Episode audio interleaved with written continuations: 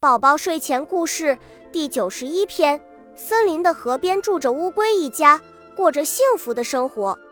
转眼间，小乌龟到了上幼儿园的年纪，它特别想去上幼儿园。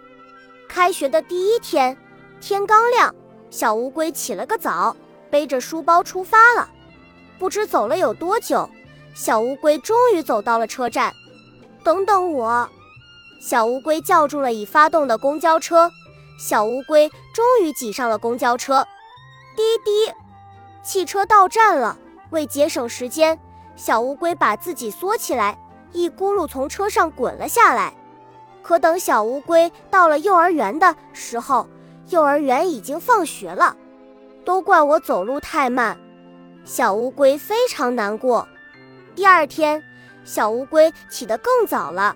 今天我一定不会迟到，小乌龟信心十足地出发了。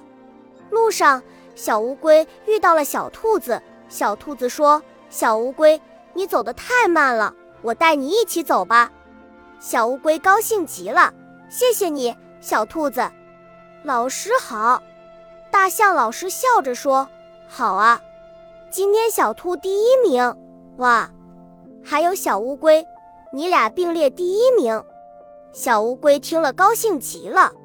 第三天，大象老师还是在路口等着小朋友。老师好，今天是老鹰和小乌龟并列第一。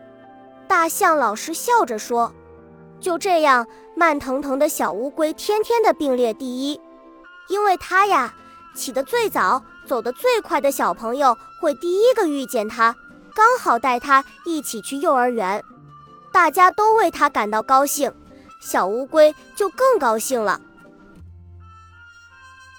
恭喜你又听完三集，欢迎点赞、留言、关注主播，主页有更多精彩内容。